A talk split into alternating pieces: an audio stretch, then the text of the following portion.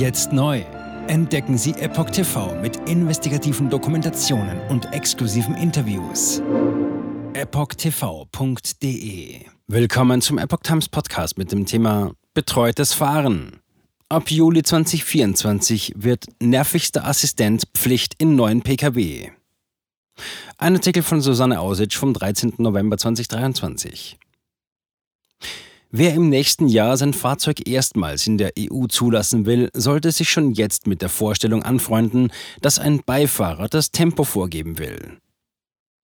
Stellen Sie sich vor, Sie sitzen im Auto und bei jeder kleinsten Geschwindigkeitsüberschreitung und seien es nur zwei Kilometer pro Stunde in Ortschaften, ertönt ein akustisches Signal. Für viele Autofahrer ist dies längst Alltag und sorge zudem für Frust beim Autofahren, wie unlängst eine Leserin gegenüber Epoch Times bemerkte. Zitat das Bimmeln, wenn man über das Geschwindigkeitslimit kommt, ist eindeutig der nervigste Assistent von allem, heißt es in einem Beitrag im österreichischen Magazin Die Motorprofis. Hinzu komme, dass bei keiner Marke die Verkehrszeichen, die der Geschwindigkeitsvorgabe zugrunde liegen, durchgehend korrekt erfasst würden. Im Fall des neuen Hyundai Ioniq 6 zeigt es sich so, dass bei einer veränderten Geschwindigkeit, wenn man also 70 statt 100 km pro Stunde fährt, ein kurzer Pieplaut ertönt. Bei Überschreitung eines Tempolimits hingegen warnt das System mit einem mehrfachen Bing, berichtet Heise. Zwar könne man das System in einem Untermenü deaktivieren, aber dieser Schritt müsse vor jeder Fahrt wiederholt werden. Dem leidigen Gebimmel, wie es auch auf efahrer.com beschrieben wird, liegt eine EU-Verordnung zugrunde. Danach müssen alle ab 1. Juli 2022 neu typgeprüften Pkw mit einem sogenannten intelligenten Geschwindigkeitsassistenten, also einem Intelligent Speed Assistance System ISA, ausgestattet sein. Ab 1. Juli 2024 greift diese Verordnung für sämtliche erstmals in der EU zugelassenen Pkw.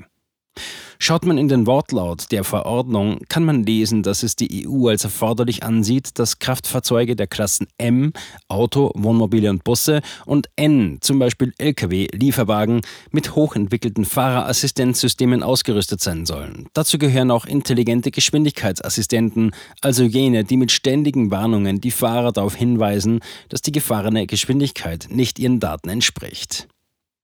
Software animiert zu Tempoüberschreitungen. Dem ISA liegen verschiedene Eingabemethoden zugrunde, wie Kameraerfassung, Kartendaten und maschinelles Lernen. Dass die eingespeisten Daten nicht immer etwas mit der Realität zu tun haben, zeigt ein Beispiel aus Hamburg, über das Heise berichtete. In Hamburg gab es auf mehreren vierspurigen Bundesstraßen innerorts frühe Tempo 60 Schilder. Nachdem diese im März aufgrund eines Senatsbeschlusses abgebaut wurden, gilt dort eine Höchstgeschwindigkeit von nur noch 50 km pro Stunde. Vom softwaregestützten Geschwindigkeitsassistenten wurde diese Änderung jedoch nicht erfasst. Laut Heise wurde in den Testwagen weiterhin 60 km pro Stunde als erlaubte Geschwindigkeit angezeigt. EU Verantwortung liegt beim Fahrer. Laut EU-Verordnung soll das tatsächlich geltende Tempolimit stets Vorrang vor allen anderen im Fahrzeug verfügbaren Informationen haben. In der Verordnung heißt es zu den Gründen unter 6 die geschwindigkeitsbezogenen Informationen, die für ISA-Systeme zur Verfügung stehen, können aufgrund fehlender, zerstörter, manipulierter oder anderweitig beschädigter Verkehrszeichen, falscher Positionierung der Verkehrszeichen, widriger Wetterbedingungen oder nicht harmonisierter, komplizierter und implizierter Geschwindigkeitsbegrenzungen unklar sein. Aus diesem Grund soll als Faustregel gelten, dass der Fahrzeugführer stets für die Einhaltung der einschlägigen Verkehrsregeln verantwortlich ist und dass es sich bei dem ISA um ein Fahrerassistenzsystem handelt, über das der Fahrzeugführer gewarnt wird, wann immer dies möglich und angemessen ist. Mit anderen Worten, der Fahrer muss dafür Sorge tragen, dass er die Verkehrsregeln einhält. Einzig auf den Geschwindigkeitsassistenten kann er sich nicht verlassen. Lücken bei der Datenerfassung dass die Aktualisierung des Kartenmaterials in der Software ein klares Defizit ist, berichtete auch Professor André Seeg. Seeg ist Direktor bei der Bundesanstalt für Straßenwesen und Leiter der Abteilung Fahrzeugtechnik.